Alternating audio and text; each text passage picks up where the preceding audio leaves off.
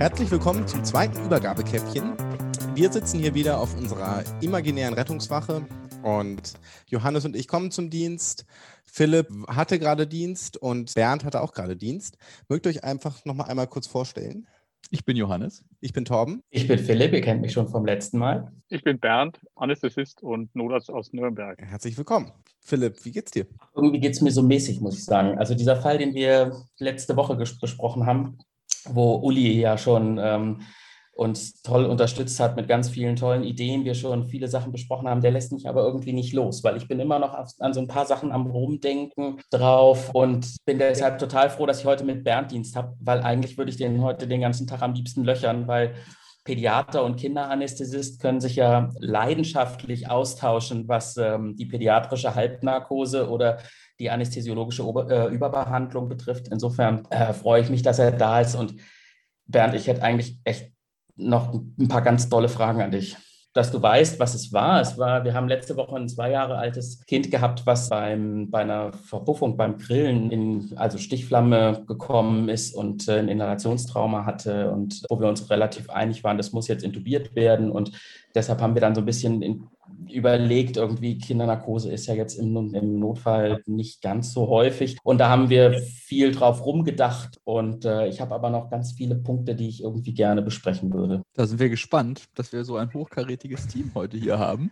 Was, was mir hängen geblieben ist und wo ich nochmal einhaken wollte, ist, dass wir uns ja gar nicht so sicher waren, wann man überhaupt ein Kind intubieren muss. Wollen wir das vielleicht nochmal ein bisschen aufdröseln? Finde ich einen total guten Punkt und den würde ich ganz gerne, wir haben ja letzte Woche schon gesagt, also der Uli und ich waren uns ja relativ einig. Bei dem Kind war es jetzt wirklich das, das, das Inhalationstrauma. Ne? Und das Kind, das hatte wirklich beginnend eine Schwellung der, der oberen Atemwege und die Sättigung wurde schlechter. Und also das war, da war für uns die Indikation gegeben. Aber Bernd, gibt es aus deiner Sicht eigentlich eine, so eine richtige, absolute Intubationsindikation für Kinder? Nee, genau, da habe ich jetzt auch die ganze Zeit drüber nachgedacht, als du das erwähnt hast, was war das wohl für ein eindeutiger Fall? So wie du ihn beschreibst, ist es natürlich schon naheliegend, dass man da die Atemwege sichern will, wenn eine Schwellung im Raum steht. Aber in der Tat hat mich neulich ähm, auch ein Kollege gefragt, was wäre denn so eine harte Indikation, um, um ein Kind draußen zu intubieren? Und da ist mir spontan gar nicht so viel eingefallen, wo man es unbedingt machen muss. Wir können meistens mit anderen Methoden eigentlich das gleiche Ziel erreichen. Das Ziel ist ja meistens für eine Sauerstoffversorgung und eine Ventilation zu sorgen. Und da haben wir ja sehr viel mehr Möglichkeiten als eine Intubation durchzuführen. Aber der Fall, den du da beschreibst, der hört sich ja schon so an, als wäre das ausnahmsweise mal einer gewesen, wo es ganz gut war, das zu machen. Also wir sind uns eigentlich einig, dass ein drohender Verlust natürlich des Atemweges schon die endotracheale Intubation auch beim Kind rechtfertigt, oder? Ja, aber was meinst du mit drohender Verlust des Atemwegs? Ja, also durch Tuschwellen beim Inhalationstrauma und damit ähm, wissen wir nun alle, dass die Trachea des Kindes deutlich empfindlicher ist. Schon bei minimalen Verlusten im Durchmesser nimmt quasi die Atemarbeit deutlich zu, die notwendig ist, um das Kind adäquat zu oxygenieren. Und da ist jetzt in meiner laienhaften Vorstellung, wäre dann ja doch der Tubus das Mittel der Wahl. Ja, da habe ich aber zwei Anmerkungen. Das eine ist, dro unter drohendem Verlust der Atemwege verstehen manche ja schon die Bewusstlosigkeit. Und das äh, finde ich eindeutig zu breit gegriffen. Und den Fall, den du jetzt beschreibst, äh, oder diese Argumentation, die gilt nur für den Fall, dass du es auch auf Anhieb schaffst, den Atemweg mit der Intubation zu sichern. Wenn du es nämlich nicht schaffst, dann hast du genau dieses Problem, vor dem du Angst hast, jetzt noch verschlimmert. Ja. Und nachdem man das vorher nicht weiß, ist genau das Problem, dass du da abwägen musst und dir überlegen musst, habe ich nicht noch auch andere Möglichkeiten, die Atemwegsschwellung zu verhindern? Und eine Möglichkeit wäre natürlich auch abschwellende Maßnahmen, also zum Beispiel eine Adrenalininhalation durchzuführen und insgesamt die Situation zu beruhigen. Das ist natürlich so ein bisschen auch das nicht-medizinische Geschick, da ein bisschen Ruhe reinzubringen, dass der Stress rauskommt und damit das Kind auch ein bisschen effektiver atmen kann. Und das kann unter Umständen in solchen Fällen zum gleichen Erfolg führen. Das beruhigt mich so ein bisschen. Also muss ich nicht gleich zum Tubus greifen, sondern kann mich da so ein bisschen entspannen. Aber gibt es denn auch noch andere Wege der Atemwegsicherung? Das war ja vorhin kurz angesprochen, oder der, der nicht invasiven oder invasiven Beatmung beim Kind, die wir auch jetzt mal weggelöst, gelöst von diesem Inhalationstraumafall mit dem doch mit dieser Schwellung, sondern einfach zum Beispiel bewusstloses Kind hast du gerade angesprochen, können wir da irgendwas machen? Ja, wollen wir das nicht einfach mal durchsprechen, wie wir so eine Narkose beim Kind machen? Und ich glaube, das würde mir ein bisschen Sicherheit geben, wenn ich da einfach ein Konzept im Kopf habe. Ja, das gibt ja allen Sicherheit, muss man ehrlicherweise sagen. Ja? Und ähm, auch wir, die vermeintlich damit vielleicht häufiger konfrontiert sind als der Regelerwachsenen-Notarzt. Ähm, also uns geht ja bei so einer ähm, Kindernotfallnarkose jetzt auch schon so ein bisschen die Düse, sag ich mal. Und ähm, Don't Forget to Be Afraid ist eine der wichtigsten Grundregeln, finde ich, bei allem, was wir tun, weil manchmal so ein bisschen gesunde Angst, die schützt uns vor Dummheiten. Und vor allem, wenn wir vorne anfangen, Bernd, ich würde als, an, als erstes mit der Präoxygenierung anfangen. Und das, wenn es geht, relativ früh, oder? Um da wirklich eine gescheite Präoxygenierung hinzubekommen. Ja, Philipp, da hast du natürlich recht. Die reine Lehre ist ja, wenn ich an die Narkose denke, fange ich ähm, mit der Präoxygenierung an. Die Praxis sieht mal ganz anders aus.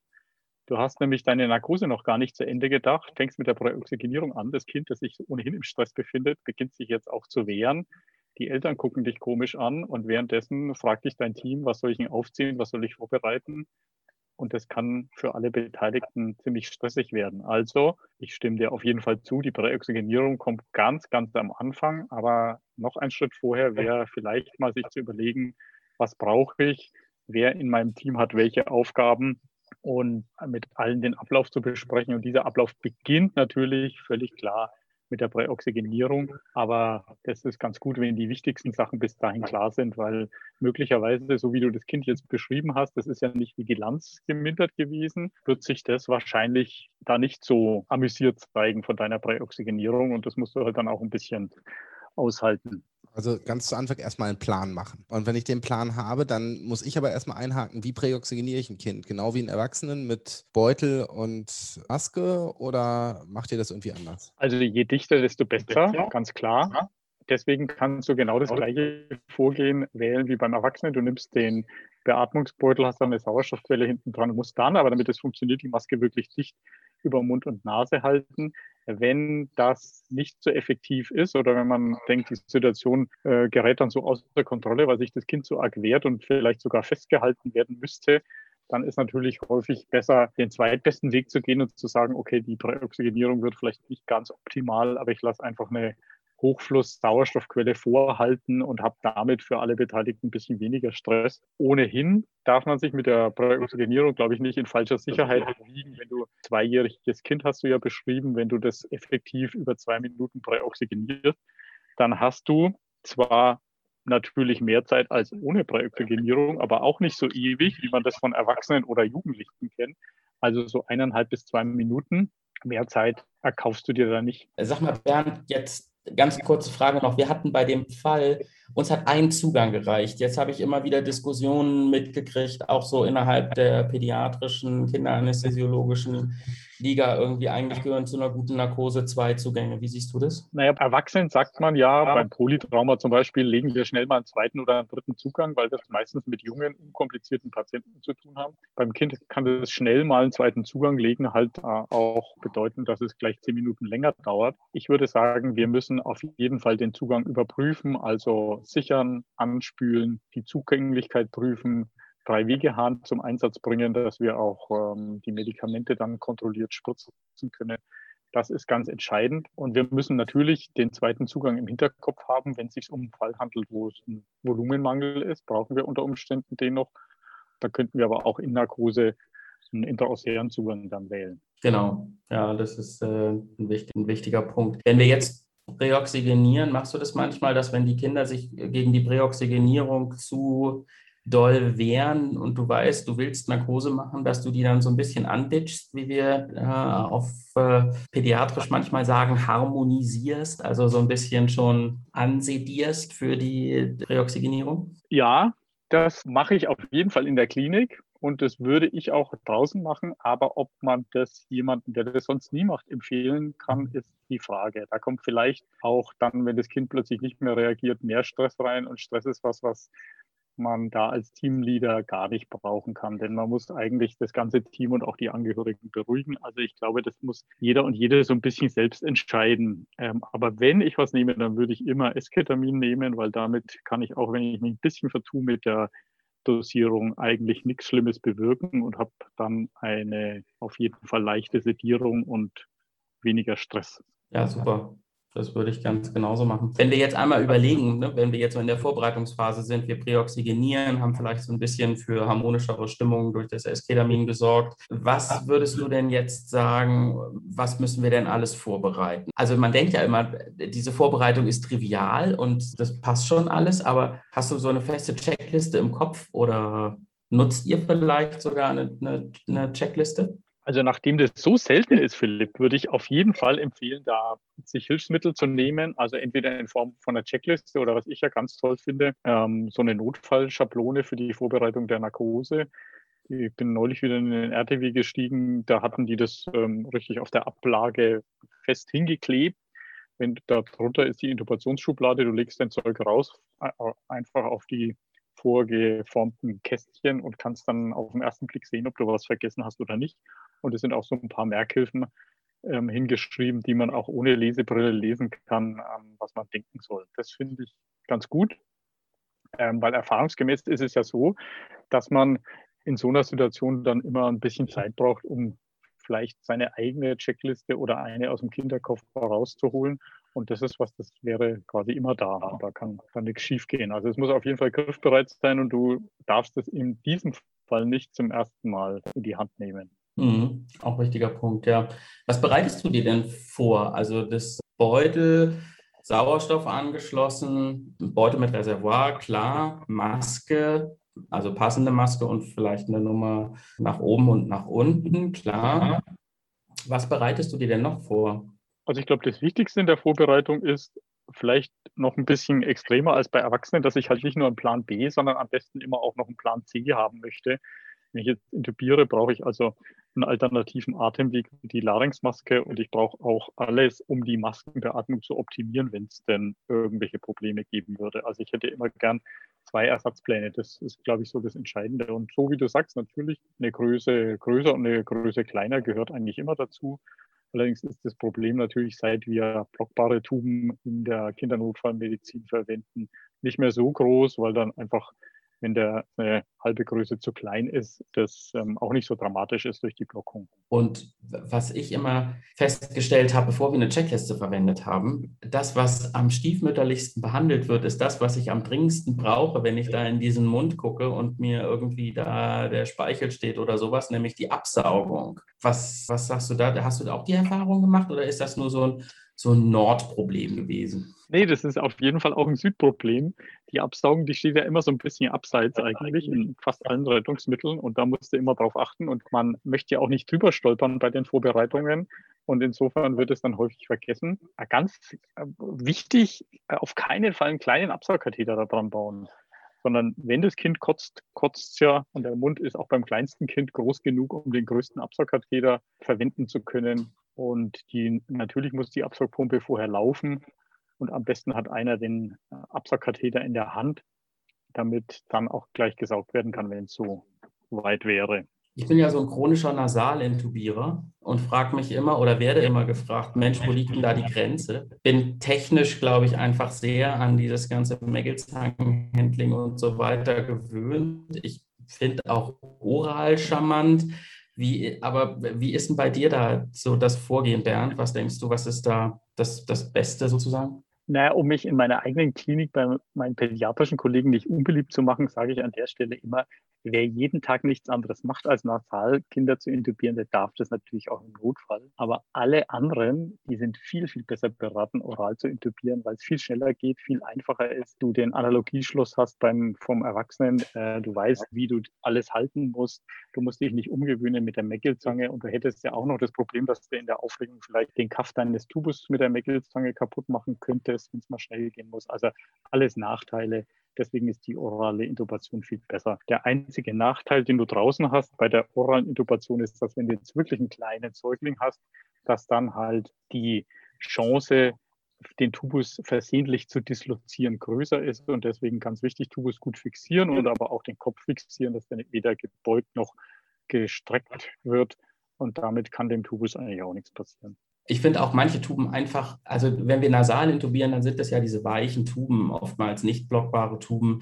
Ähm, ich finde die anderen Tuben, die blockbaren, finde ich oftmals auch relativ steif, so zumindest vom Gefühl her. Also da würde ich mich vielleicht gar nicht so sehr trauen, da bei den nicht mehr Neugeborenen sozusagen damit durch die Nase zu gehen. Du hast aber vorhin gesagt, Bernd, alles, was ich brauche, um die Beutelmaskenbeatmung zu optimieren. Jetzt sind wir ja so, dass wir, dass wir als Pädiater, also wir haben das, glaube ich, letztes Mal auch schon gesagt, wir verbieten ja niemandem, der es kann, ein Kind zu intubieren. Das ist ja überhaupt keine Frage. Ja, wenn die Indikation da ist, dann darf man das gerne machen. Aber das, was wir ja für gefährlich halten und immer wieder auch diskutieren, ist ja, dass sich irgendwie jemand gezwungen fühlt, da jetzt, obwohl er es nicht kann, eine Narkose machen zu müssen. Und ähm, diese Narkose startet ja, oder die, die, die spannende Phase startet ja dann mit A, der Auswahl meiner Medikamente und der Induktionsphase und dann aber auch mit meiner Beutelmaskenbeatmung. Und du hast eben schon gesagt, bevor wir auf die Medikamente kommen, du willst alles für die Optimierung der Beutelmaskenbeatmung da haben.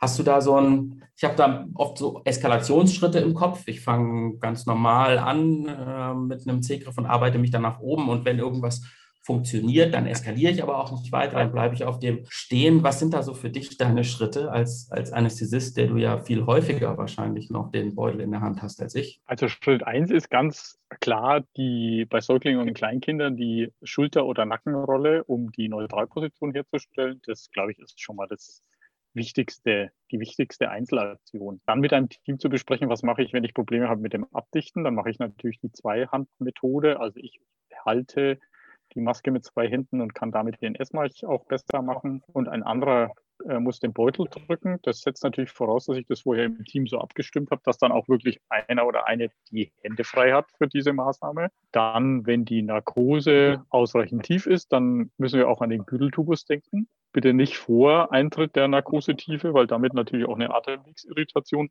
möglich ist. Und dann ist zur Beatmung an sich wollen wir natürlich zwei Ziele erreichen. Das eine ist, wir wollen sehen, dass der Brustkorb sich hebt und senkt. Und das wäre auch das Wichtigste, was ich gleich sehen möchte. Und wenn das der Fall ist, bin ich schon mal sehr beruhigt. Selbst wenn die Sättigung vielleicht zu diesem Zeitpunkt noch fällt, dann weiß ich aber, es wird gleich besser werden. Und das zweite, was ich erreichen will, ist, dass ich die Beatmung nicht überdosiere, also vom Druck her vor allem und damit nicht den Magen aufpuste. Und deswegen wäre ein absolut hilfreiches äh, Hilfsmittel ein Druckmanometer, das ich auf den Beutel aufsetzen kann, wo ähm, man eigentlich gar nicht so genau hinschauen muss. Das hat nämlich einen grünen, einen gelben und einen roten Bereich und ich muss einfach schauen, dass ich im grünen Bereich bleibe und das wäre unter 20 Zentimeter Wassersäule. Ich habe neulich mal mehr oder minder aus Verzweiflung, aber da hatte ich neulich mal das Beatmungsgerät genommen für die Beutelmaskenbeatmung sozusagen. Machst du das auch manchmal? Ich meine, am Kreisteil ja immer im, im OP, aber also coole Idee auf jeden Fall, Philipp. Ähm, das würde ich mal sagen, machen viele Kinderanästhesisten mit entsprechend geeigneten Narkosegeräten. Druckkontrollierte Beatmung über Maske geht natürlich super gut. Du hast beide Hände frei, kannst dich auch so voll auf das Kind konzentrieren und musst dich nicht auf den Beutel konzentrieren. Und natürlich schafft die Maschine es äh, mit einem elektronisch geregelten Druck viel sicherer den Druck, den du eingestellt hast, nicht zu überschreiten. Aber entscheidend ist, dass du, wie ich jetzt mal als Bayer sagen würde, ein gescheites Beatmungsgerät hast. Also das heißt, es muss eins sein, das eine druckkontrollierte Beatmung ermöglicht, dass du wirklich einen Druck vorgeben kannst. Sonst würde ich es nicht empfehlen. Also wenn du jetzt so ein ganz normal einfaches Luftpumpenartiges Rettungsdienstgerät hast, dann würde ich es nicht machen. Ja, also ich möchte euch nicht zu nahe ich mhm. möchte euch nicht zu nahe treten. Ihr habt wahrscheinlich super tolle Beatmungsgeräte in allen RTWs, aber bei uns wäre das in einem einfachen RTW nicht vorhanden. Bei uns auch nicht. Bei uns gelegentlich. nee, aber was ich, ich fand es, äh, also letzten Endes, also ich, ich war auch so ein bisschen, dachte so, hey, coole Idee. Letzten Endes dachte ich dann aber auch, okay, also zum Glück habe ich das irgendwie zwei, dreimal mal durchgespielt auf Stationen und so ein bisschen mit dem Handling, das, ähm, das wusste ich, weil ansonsten kann man sich mit solchen Experimenten natürlich auch ins Nirvana manövrieren. Ne? Also das ähm, muss man natürlich auch wissen, ähm, wie man das dann macht. Aber Nee, aber wenn du, ein bisschen, wenn, du, wenn du ein bisschen Beatmungsfreak bist, hast du natürlich äh, auch noch einige Möglichkeiten, die du rausziehen kannst. Du kannst dir die mhm. Flowkurve kurz anschauen, kannst schauen, kommt auch genauso viel wieder raus, wie ist die Expiration, ist die in Ordnung, weil da hat er vielleicht eine Obstruktion. Du kannst deine Kapnographie gleich testen in dieser Phase. Denn das wird ja dann die Frage sein, du hast intubiert, möchtest wissen, hast du richtig intubiert und dann hast du kein Kapno-Signal. Und dann werden natürlich alle sagen, naja, die Kapno ist kaputt. Wenn du aber vorher schon mit der Kapno beatmet hast am Beutel oder an deinem Beatmungsgerät, dann bist du sicher, die Kapno geht. Daran kann es nicht liegen. Und im Umkehrschluss kann man sagen, das kann man natürlich genauso bei der Maskebeutelbeatmung machen und auch bei der Präoxygenierung. Auch da gehört die Kapno eigentlich schon rein damit du siehst, okay, der schnauft, ich sehe CO2, ob das jetzt realistisch ist oder nicht, aber ich habe damit auch gleich die Kapnographie getestet. Das finde ich übrigens eine ganz, ganz wichtige Sache, auch bei Erwachsenen. Also das, das gilt ja nicht nur für Kinder. Die Kapno einfach schon beim Präoxygenieren beziehungsweise beim Beutelmaske Bad mit reinmachen. Bernd hat das super dargestellt, ähm, hat viele, viele Vorteile. Sag mal, Bernd, ähm, noch eine Sache mit der Beutelmaskenbeatmung. Ne? Wenn ich jetzt mit der Maske, wenn ich die partout nicht dicht kriege, manchmal ist es ja so, ich weiß nicht warum, auch mit dem Doppel-C-Griff, es ist echt irgendwie schwierig. Jetzt kennen wir ja aus der Neonatologie diesen Rachentubus, den man einfach fünf Zentimeter reinsteckt und dann das andere Nasenloch in den Mund zuhält und kann darüber ähm, die Kinder super hochbeuteln oder generell bebeuteln. Was hältst du davon oder wie heißt das überhaupt bei euch? Bei uns heißt es Rachentubus. Ist das irgendwie Heißt das bei euch genauso? Ja, das heißt ja bei vielen historisch Rachen CPAP, was natürlich in dieser Anwendung Quatsch ist, so rein ähm, von der Logik her. Aber es kommt halt aus einer CPAP-Anwendung.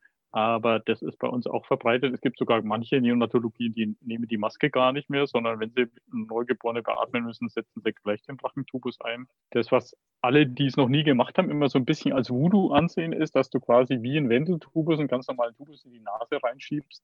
Kannst du abmessen, Nasenspitze, Ohrläppchen, Soweit schiebst du es rein und hältst dann einfach alle anderen Löcher zu und kannst damit kontrolliert beatmen. Funktioniert super und ist ein absoluter Plan B, wenn die Maskenbeatmung nicht gelingt. Aber nochmal kurz zurück auf, zu diesem Punkt, Philipp. Die Maskenbeatmung nicht gelingen, außerhalb vielleicht jetzt der Versorgung von Frühgeborenen, ist ja ganz selten. Also wenn das Kind adäquat gelagert ist und du eine vernünftige Maske hast, und ich fürchte, du hast da jetzt gerade an deine olle Randall Baker Schwarzgummi Superhard Maske gedacht von 1950.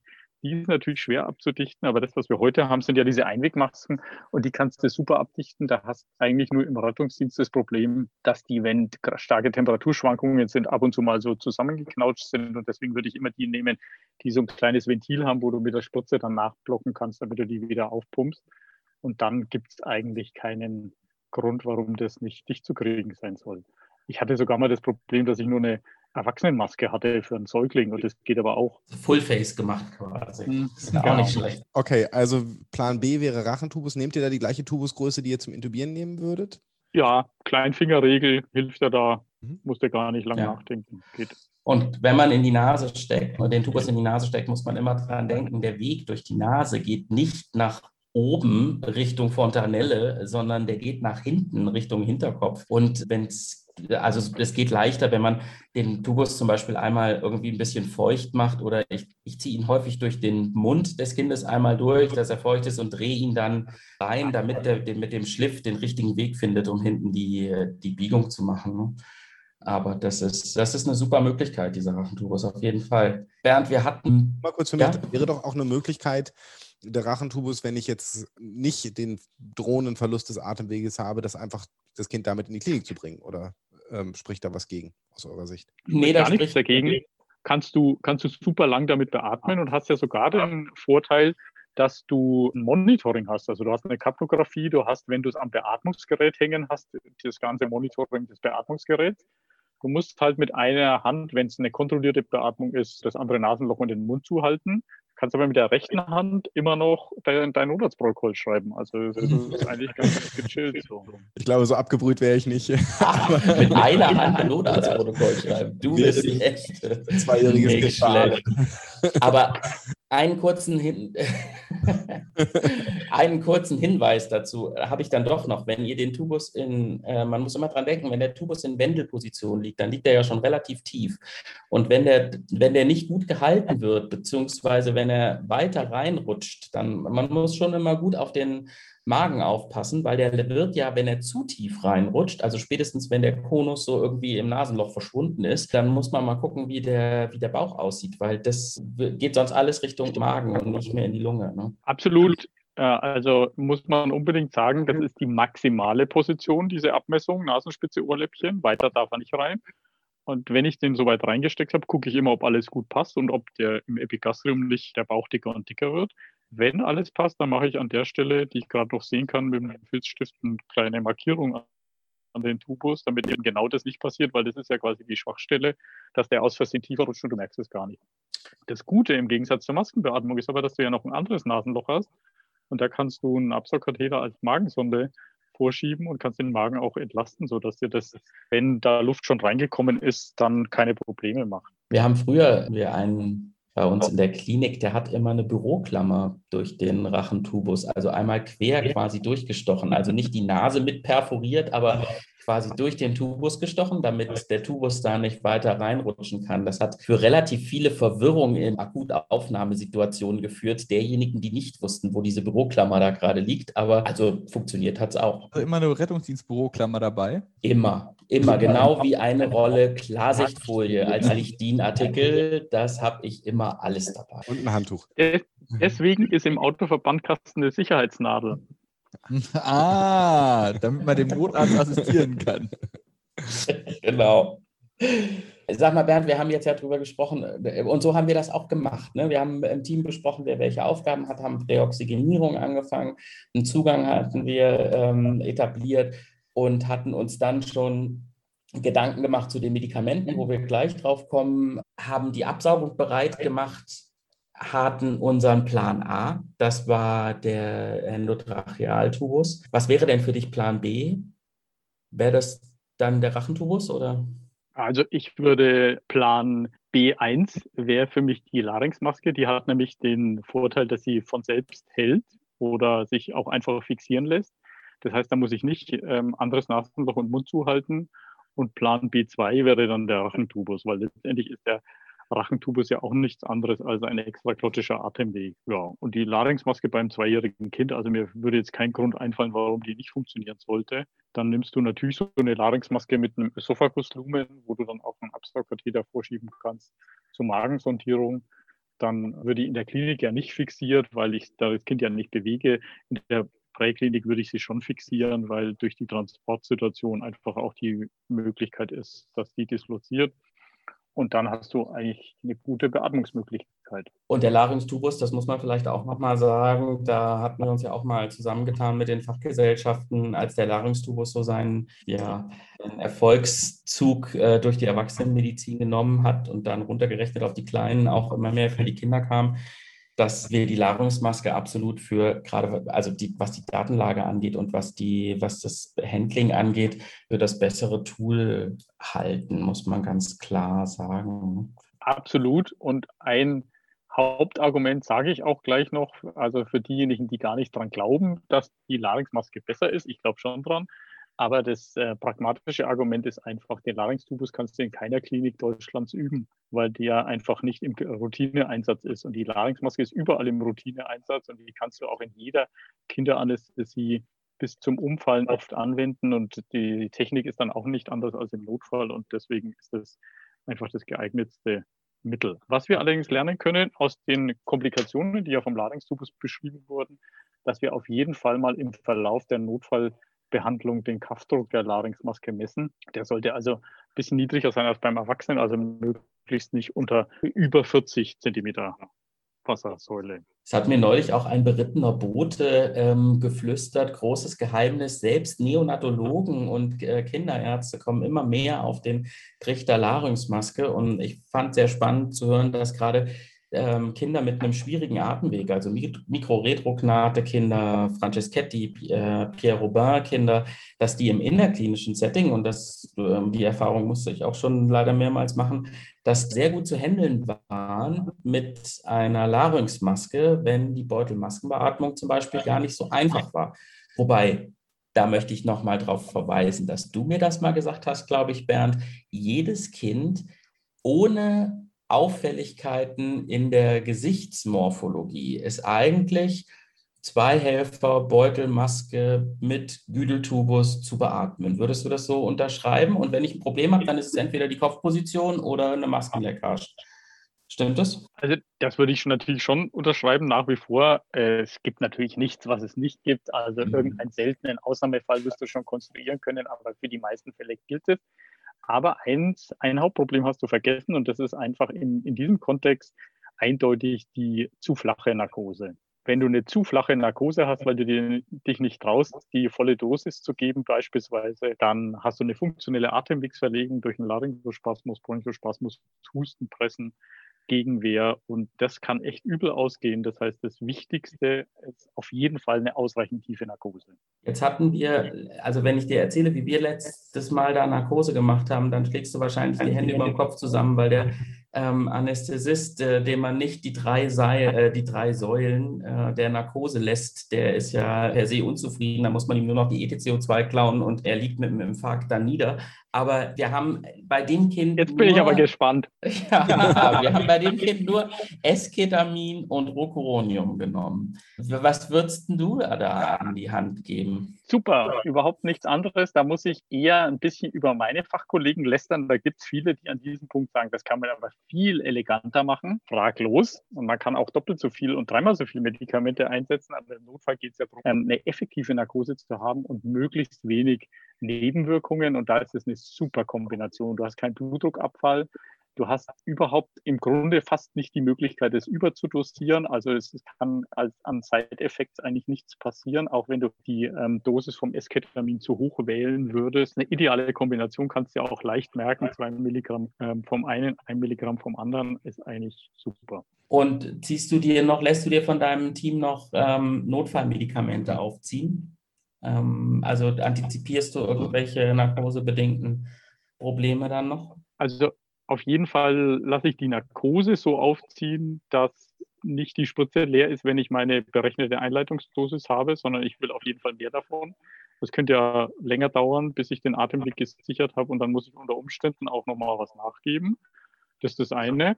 Und das andere ist natürlich, muss ich, ähm, auch wenn es keine Medikamentennebenwirkung ist, den Blutdruckabfall fürchten, weil der unter Umständen das Stressniveau einen Volumenverlust ähm, noch maskiert hat die ganze Zeit und der Blutdruck dann wirklich einbricht, weil ich vielleicht äh, Volumenverluste habe, die, noch, die ich noch gar nicht wahrgenommen habe. Das würde jetzt wahrscheinlich in eurem Fall nicht so relevant gewesen sein, aber klar, die Notfallmedikamente möchte ich, wobei ich da sagen würde, okay, da habe ich meine Adrenalin vorverdünnte Fertigspritze da kann ich jederzeit über drei Wege haben, was abziehen und hätte kein spezielle, keine spezielle Vorbereitungsnotwendigkeit. Also ich glaube, das kommt auch einfach darauf an, was du für Möglichkeiten hast. Wir hatten schon einen Punkt, der dir bestimmt ganz wichtig ist. Den hatten wir letzte Woche auch schon mit Uli besprochen, dass, äh, dass bei Kindern ja die sanfte Zwischenbeatmung nach der Narkoseinduktion bis zum Erreichen der tiefen äh, oder der richtigen Narkosetiefe obligat ist, um die Hypoxie zu vermeiden.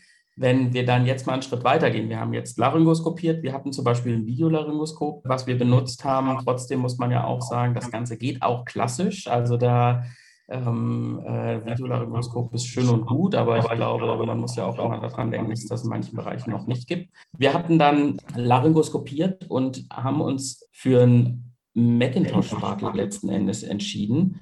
Wie machst du das, Macintosh Miller? Das ist ja immer eine große Diskussion. Lohnt das überhaupt bei einem Zweijährigen noch darüber nachzudenken?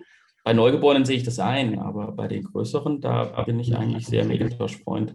Ja, absolut. Ich denke, das ist auch so eine Glaubensfrage, die äh, der äh, Graben verläuft da auch eher zwischen den Anästhesisten und den Pädiatern.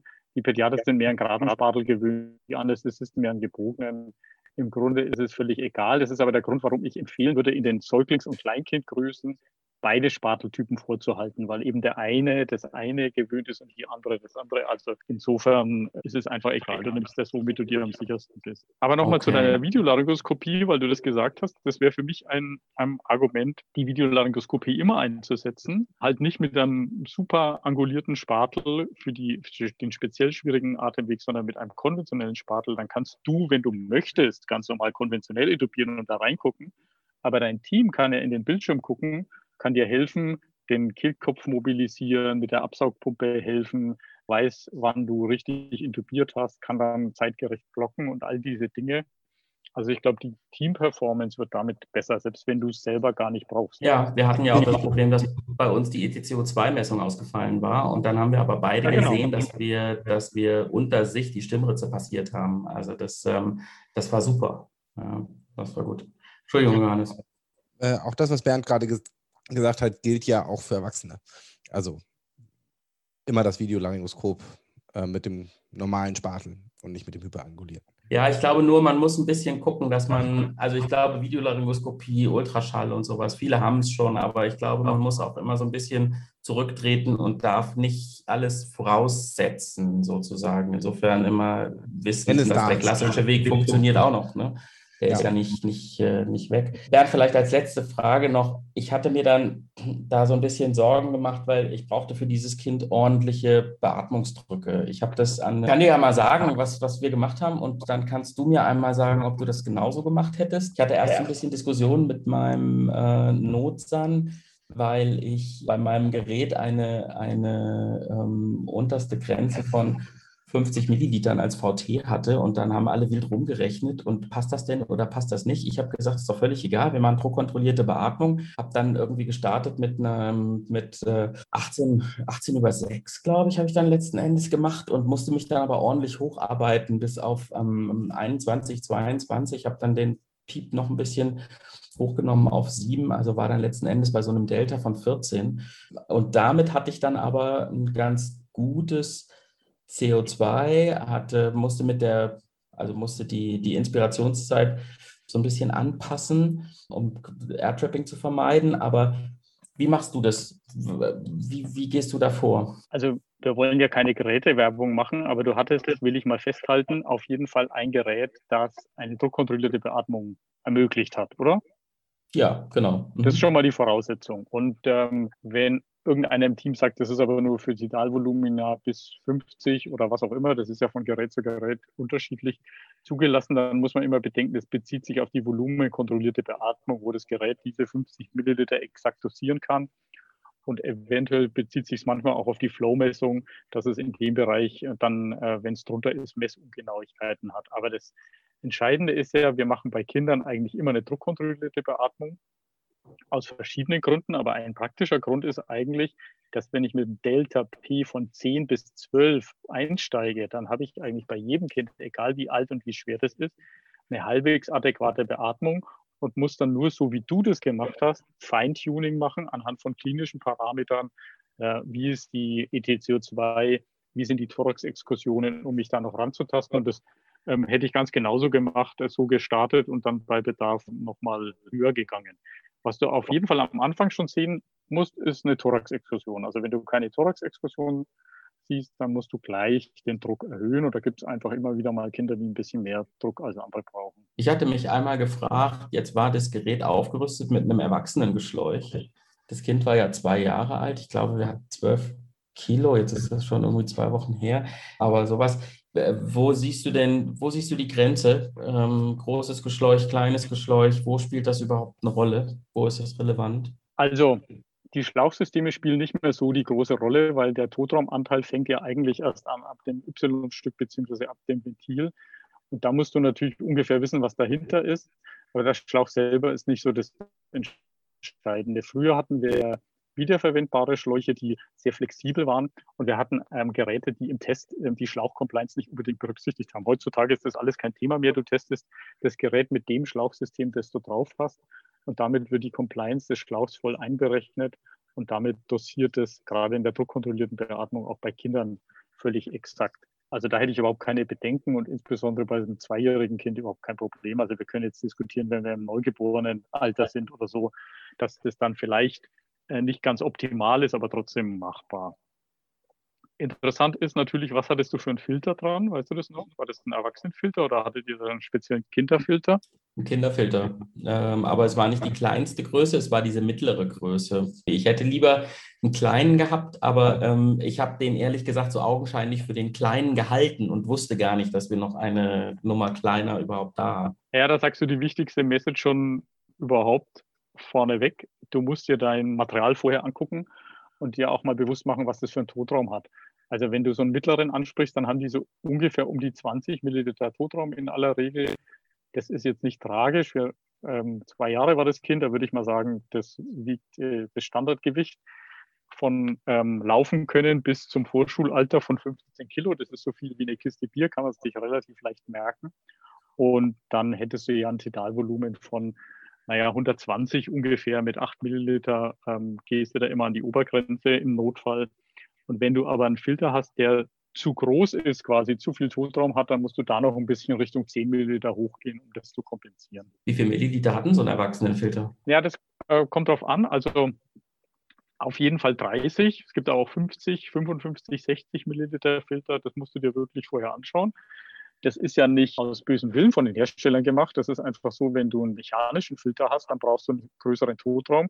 Nur der mechanische hat diese HIPAA-Filterwirkung und kann dann auch wirklich jetzt zum Beispiel in Covid Thema sicher eine, ähm, einen Durchtritt von Viren verhindern. Wäre es eine Alternative, den Filter wegzulassen? Ja, weil wir im Rettungsdienst ja auf jeden Fall äh, das Schlauchsystem nur einmal verwenden. Also ich glaube, es hat keiner mehr wiederverwendbare Schläuche oder verwendet die mehrfach. Das ist ähm, alles Vergangenheit. Allerdings musst du dir immer überlegen, dass du halt keine Atemgasklimatisierung hast. Du kannst das nicht ewig machen. Also es lohnt sich, wenn zumindest einer auf der Rettungswache sich mal einen halben Tag mit den Filtern beschäftigt, weil das ist nämlich auf der anderen Seite ein Grund, den Filter dann doch zu nehmen, weil du sagst, wenn ich ganz kleine Kinder habe, dann kann ich die nämlich schon ganz schön austrocknen durch die Beatmung. Wenn ich jetzt einen ländlichen Standort habe, zum Beispiel mit langen Fahrzeiten, dann könnte das schon auch eine Rolle spielen. Ja, super. Mensch. Ich glaube, wir haben ganz schön viel jetzt schon abgehandelt. Ich, so, ein Thema, glaube ich, das müssen wir vielleicht nochmal extra besprechen. Wenn mein Plan A und mein Plan B nicht funktioniert, dann ist ja bei den Erwachsenen der Plan C, das, was immer so lapidar als öh, dann mache ich halt einen Schnittinhalt gesagt wird. Was ich ganz persönlich, das mag jetzt dran liegen, dass ich Pädiater bin, aber ähm, ich finde das nicht so lapidar und mal eben gemacht. Und das kostet ganz schön viel Überwindung. Ja, also das, ich muss das auch noch nie draußen machen. Aber ich glaube, das ist bei Kindern nochmal ein ganz anderer Schnack, der sich vielleicht lohnt, da nochmal in einer unserer nächsten Übergabesituationen das Thema nochmal zu thematisieren, ob das überhaupt eine, eine Option ist, oder Bernd? Ja, auf jeden Fall. Ich würde erstmal sagen, das ist, wenn überhaupt, der Plan D, weil wir haben ja Intubation, Larynxmaske oder Rachentubus und Maskenbeatmung, in welcher Reihenfolge auch immer, hängt individuell vom Team ab. Und also wäre das dann der Plan D. Und ähm, ich würde jetzt einfach mal ganz provokativ behaupten, bei Säuglingen und Kleinkindern brauchst du das bei korrekter Technik und korrektem Plan A bis B, C nicht. Und alles andere ist so eine exotische Rarität, dass du dich auf noch ganz andere Dinge vorbereiten könntest, wenn du darüber nachdenkst. Aber es ist natürlich auf der anderen Seite auch die psychologische Komponente und deswegen lohnt es sich vielleicht auch mal darüber zu reden, was man da für Optionen hat. Aber im Standardvorgehen hat es überhaupt keinen Platz und deswegen steht es auch gar nicht in den Handlungsempfehlungen zum Airway-Management bei Kindern. Aber trotzdem traut sich keiner, den das Quicktrach für Kinder vom äh, NEF oder RTW zu schmeißen. Ne? Also auch wenn wir wissen, dass Doch. die Systeme nicht gut funktionieren. Wir diskutieren das jetzt aber nicht weiter. Doch, wir haben es wir runtergeschmissen. Wir auch. Ja, wir, wir haben es runtergeschmissen aus genau diesem Grund. Ich glaube, ich glaube, ich fasse das nochmal, oder ich versuche das mal kurz zusammenzufassen und ihr könnt ja ähm, was dazu sagen, wenn ich was vergessen habe. Also als allererstes und wichtiges, überleg dir kritisch, ob eine Atemwegssicherung beim Kind überhaupt notwendig ist, weil es nur ganz, ganz wenige Situationen gibt, wo das überhaupt notwendig ist. Wenn du zu dem Schluss kommst, dass es notwendig ist, dann mach einen Plan mit deinem Team, wie du diese Atemwegssicherung durchführen kannst. Wenn du den Plan hast, fang frühzeitig an zu präoxygenieren, Je nach Agitationszustand des Kindes kann man sich hier mehrere Techniken überlegen, aber die Präoxygenierung sollte einen nicht in falscher Sicherheit äh, wiegen. Und äh, bereite natürlich alles gut vor. Ganz wichtig, Absaugpumpe nicht vergessen, auch bei Erwachsenen natürlich nie vergessen.